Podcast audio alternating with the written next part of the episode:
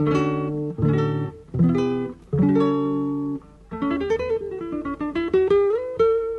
Central 3 apresenta o Cinema Nacional em Revista.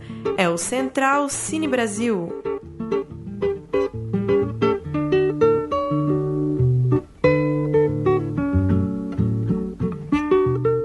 Você ligado no Central Cine Brasil. Eu sou o Paulo Júnior. Estamos começando mais uma edição, edição de número 17 do nosso podcast semanal. E para você seguir o nosso podcast, é só procurar aí Central 3, Central Cine Brasil no seu aplicativo de podcast no seu celular ou mesmo assinar para receber ele direto no seu computador. No programa de hoje a gente vai falar de O Outro Lado do Paraíso, numa conversa com o diretor André Ristum, Outro Lado do Paraíso, foi o melhor filme pelo Júri Popular em Gramado, um dos 12 prêmios que levou em festivais pelo mundo, e agora chega ao circuito comercial em cartaz a partir dessa quinta-feira, dia 2 de junho. A produção é o segundo longa de André, depois de Meu País, lançado em 2011, que lhe rendeu o prêmio de direção no Festival de Brasília. Agora, O Outro Lado do Paraíso, com nomes como Eduardo Moscovis e Davi Gaudiano, além de Camila Mardila, numa atuação de cinema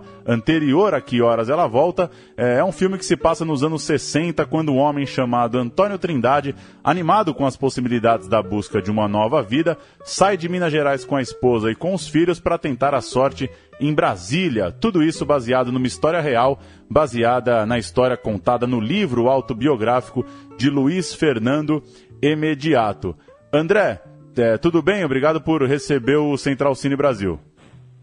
Como vai, Paulo? É um prazer. É, André, queria que você começasse então é, falando sobre o filme.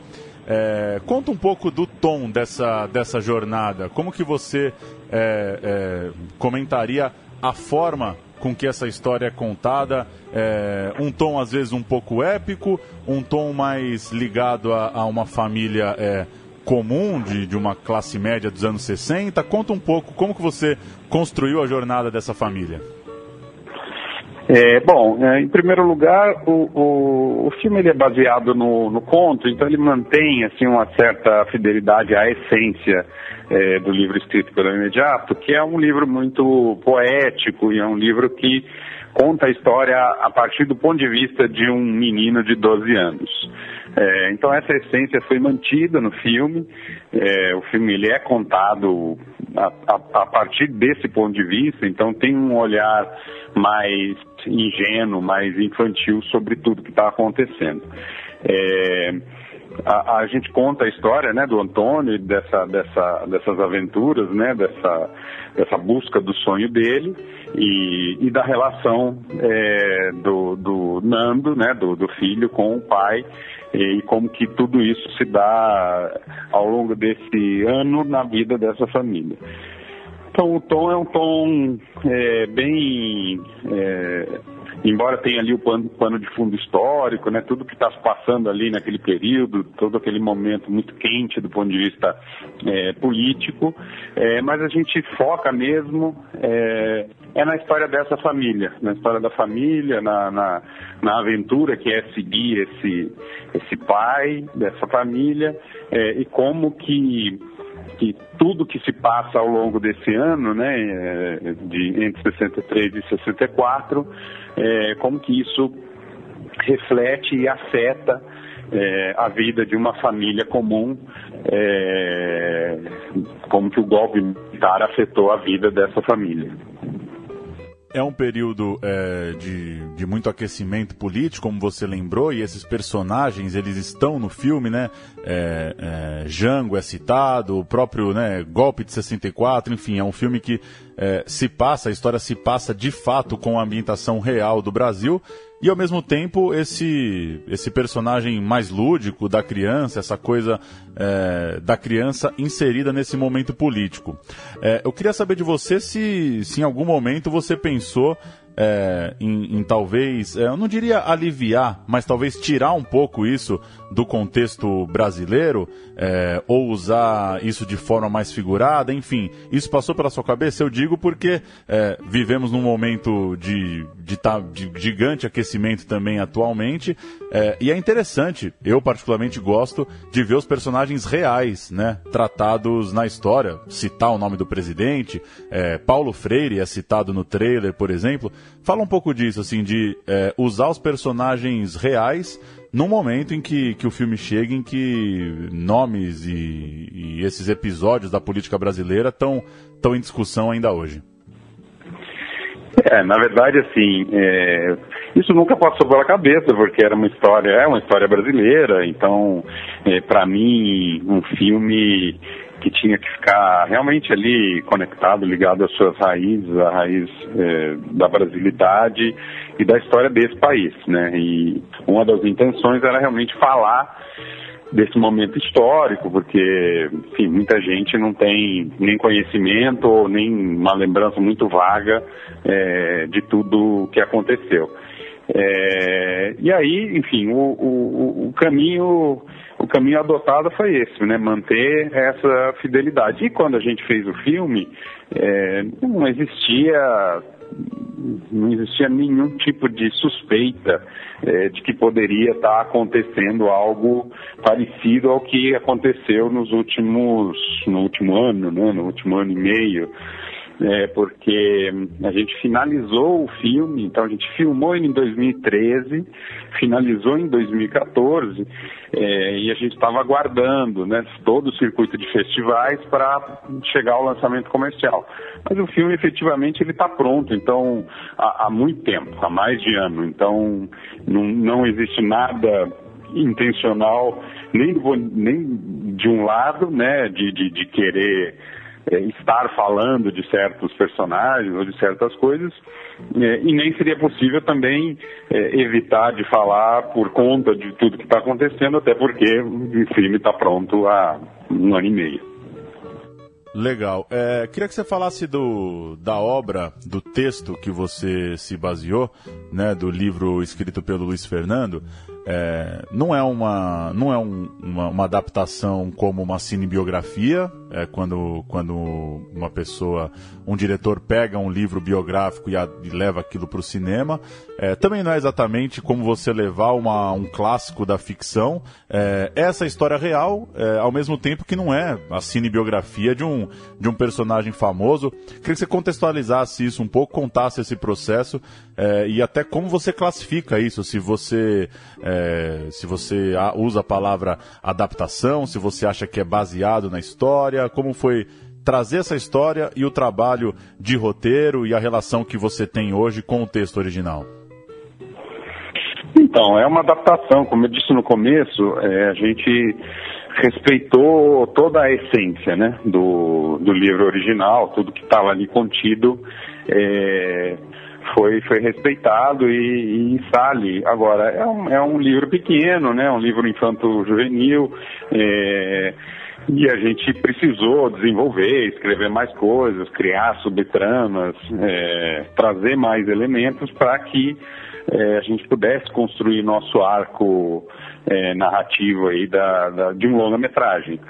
É, então, assim, existe, sim, é uma adaptação, é baseado nessa história, mas que é, embora seja, seja um, um, livro autobiográfico né, do Luiz Fernando Mediato, já existia ali um, uma certa adaptação ficcional, com algumas mudanças é, no que efetivamente é a, era a realidade. Né? Um exemplo que a gente pode dar é que, na ocasião, a família já tinha, é, já tinha sete irmãos e e, e, no caso, no filme, a gente só tem três, e no conto, no livro, também só tem três. Então, enfim, esse tipo de coisas que já tinham sido feitas é, na hora de escrever o livro. É, então, assim, eu, eu, eu não encaro como, como uma cinebiografia, mas eu encaro mais como é, uma adaptação de um livro é, escrito que é inspirado numa história real. Então, acho que ele é um pouco as duas coisas. A gente tá fazendo um, fez um filme é, baseado numa história real e baseado num, num livro é, que tem algo de real nele. A gente está falando de um período que, que já tem aí é, pouco mais de 50 anos, é, e a produção, e vocês acabaram construindo uma, uma cidade cenográfica para ambientar é, essa trama e também fez uso de imagens de arquivo, né? Quando, quando achou necessário contextualizar isso com, é, com um tom um pouco mais documental, digamos. Queria que você falasse um pouco dessa composição, é, como fazer, enfim, que, que particularidade de repente o outro lado do paraíso tem em relação a, a outros filmes é, de época, outros filmes que reconstituem um passado histórico do Brasil. É, no caso é, da, da, cidade cenográfica, né, da reconstrução que a gente teve que fazer do ponto de vista cenográfico e também é, do, do, usando efeitos visuais, né, tem algumas coisas que, que compõem um pouco as duas coisas, né, a gente tem um pouco de direção de arte e um pouco de efeitos, é, foi absolutamente necessária, não tinha outra maneira, porque a história se passava em grande parte na Taguatinga da época, e a Taguatinga da época não existe mais, né? O que existe hoje é uma grande cidade, né? De mais de um milhão de habitantes. É, e, e, a gente procurou, a gente procurou locações, a preferência era encontrar um lugar que pudesse ser adaptado para a gente poder filmar, sem construir nada, mas não foi encontrado, assim, nada que chegasse nem perto.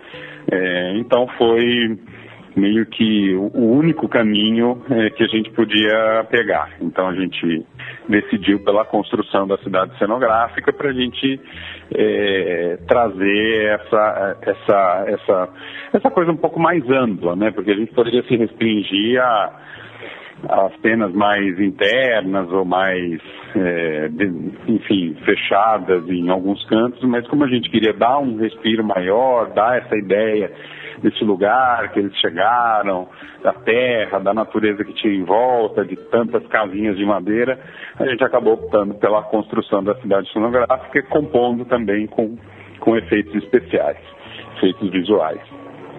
E com relação ao material de arquivo, isso não estava previsto no roteiro, é, tirando ali um ou outro momento é, que entrava na televisão, né, como como alguma imagem oficial que estava passando em alguma televisão.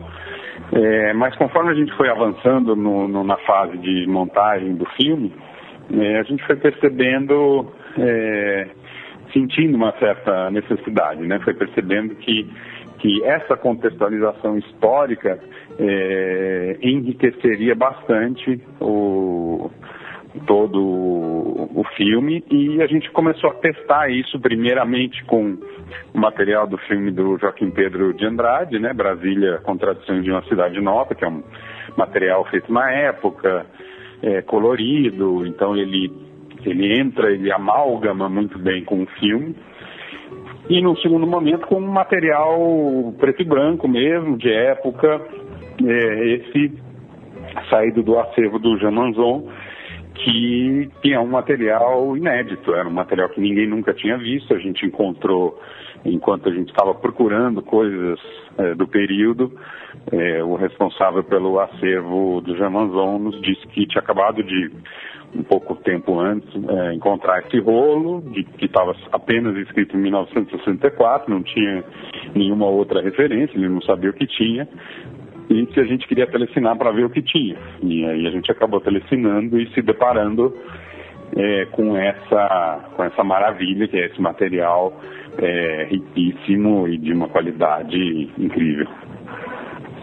Bacana. É, André, para a gente falar um pouco da sua carreira, é, queria que você, que você lembrasse um pouco do, do meu país, falasse um pouco como que é, o longa anterior é, conversa ou, ou não conversa, ou você buscou coisas diferentes, enfim, contextualizasse um pouco é, essa sequência do seu trabalho. E em relação ao outro lado do paraíso, falasse um pouco da, da expectativa aí do lançamento. O filme é, teve uma carreira legal de, de festivais. A gente sabe da, das dificuldades de distribuição, da, da preocupação e da expectativa de conseguir prolongar as semanas em cartaz no circuito brasileiro. Então, queria que você falasse um pouco aí do, do momento da sua carreira, como que você vê a passagem do, do meu país para o outro lado do paraíso e o que, que você está esperando aí do alcance do filme e da distribuição. É, a gente, é, na verdade, assim, o, é curioso, porque o outro lado do paraíso, ele mistura meus dois, é, meus dois longas, né? Porque antes do meu país eu tenho um longa documentário chamado Tempo de Resistência, é, e ele fala é, dos movimentos, movimento estudantil e dos movimentos de resistência à ditadura militar. É um documentário de 2004. É, e o meu país é um filme que fala do relacionamento, do relacionamento de pai e filhos é, e, e, fala muito ali das relações afetivas e tal, e tem uma jornada de um personagem que volta é, para se reconectar com uma família. É, e o outro lado do paraíso é, se passa no período retratado no tempo de resistência, né, no período da ditadura, no período do golpe, é, e é uma relação de, de pai e filho. Que eu acho que é o que mais, mais chamou a atenção do Nilson Rodrigues e do Luiz Fernando Imediato quando me convidaram para dirigir o filme. É, eles acharam que, que a forma como tinha sido feito o meu país, o meu olhar sobre, sobre essas relações afetivas combinava com aquilo que eles tinham pensado para o projeto deles. É, então acaba que, que o outro lado do paraíso, embora diferente muito né, de, de do meu, do meu país, ele acaba meio que misturando é, esses dois temas que, que já, já tinham passado, assim, pela, pela, que eu já tinha trabalhado. E com relação ao lançamento, é, sofremos é, o mesmo problema que de todos os, os filmes brasileiros que, que, que entram no circuito. Nós, é, é, majoritariamente, principalmente neste final de semana que a gente está entrando, é um fim de semana muito difícil, porque entraram é, vários blockbusters e eles estão tendo médias altas, estão se mantendo no circuito, então teve muito pouco espaço. A gente acabou que está entrando num circuito menor do que o, o previsto, porque realmente é, não, não teve espaço nas salas, né? É, então a gente está entrando pequenininho, é super importante que o filme aconteça nesse final de semana, até para ele ter é, não só sustentação, mas é, um, um, possível crescimento, inclusive. É, a gente entrou em várias capitais, não estamos entrando em todas as grandes capitais do país. Imagino eu que nas próximas semanas é, a gente vai ampliar o circuito e entrar nas outras cidades.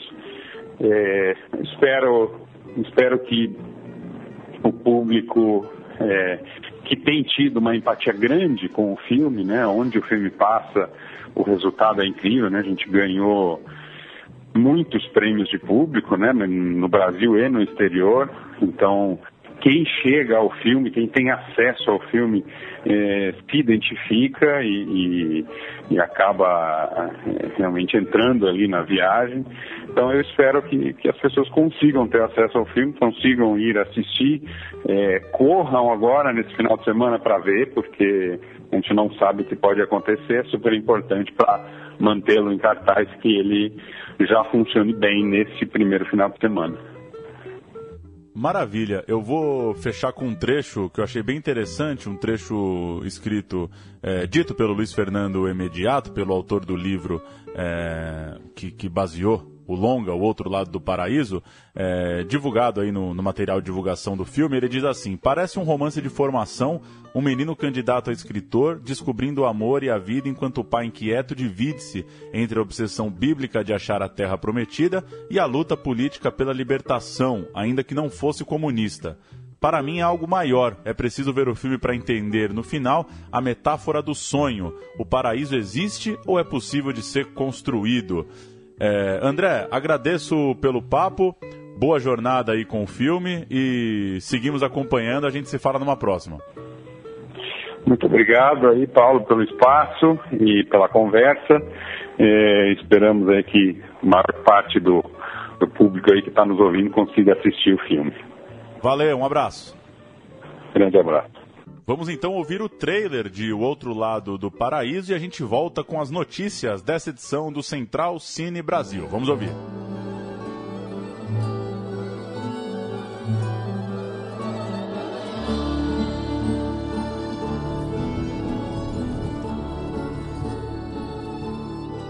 Vocês sabem que estão construindo uma cidade grande naquele rumo. Uma nova capital. É Brasília, minha gente. E o senhor tá pensando em ir pra lá, pai? Dessa vez eu não vou sozinho. A família inteira vai comigo. Chegamos na nossa nova casa.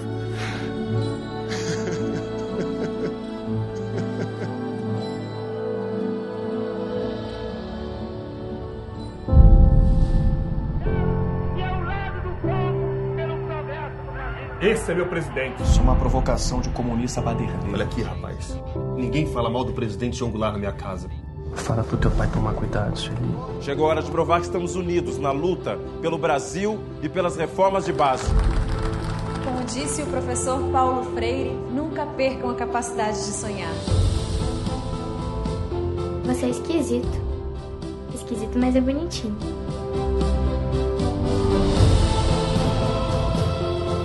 Presidente João Goulart fugiu do país. Não podemos aceitar a injustiça e a opressão.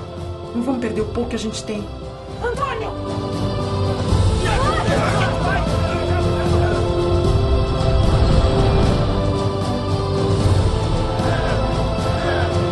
Isso não é coisa pra criança.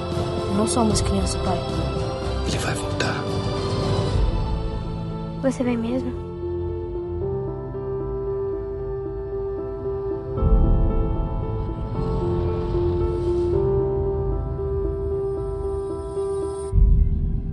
Vamos agora com as notícias da nossa edição desta semana. Entre os dias 8 e 12 de junho, a Mostra Ciranda de Filmes volta a São Paulo para discutir temas relativos à infância e à educação. A programação ocupa o Espaço Itaú de Cinema Augusta e o Cinesesc com mais de 40 títulos, entre curtas, longas, documentários, além de debates e oficinas. O tema desta terceira edição é Mestres, referências para um tempo de incertezas. O longa Aquários de Kleber Mendonça Filho, estrelado por Sônia Braga e recém-exibido no Festival de Cannes, já tem exibição confirmada em mais de 50 países, com lançamentos em salas de cinema da Europa e da Ásia e mais de 30 territórios com distribuição em VOD, eh, os vídeos on demand como a Netflix. Até o momento estão fechadas aquisições para Suíça, Noruega, República Tcheca, Grécia, Turquia, Dinamarca, Espanha, Polônia, Eslováquia, Portugal, Croácia, Bósnia, Eslovênia, Espanha, Itália, Bélgica, Sérvia e China.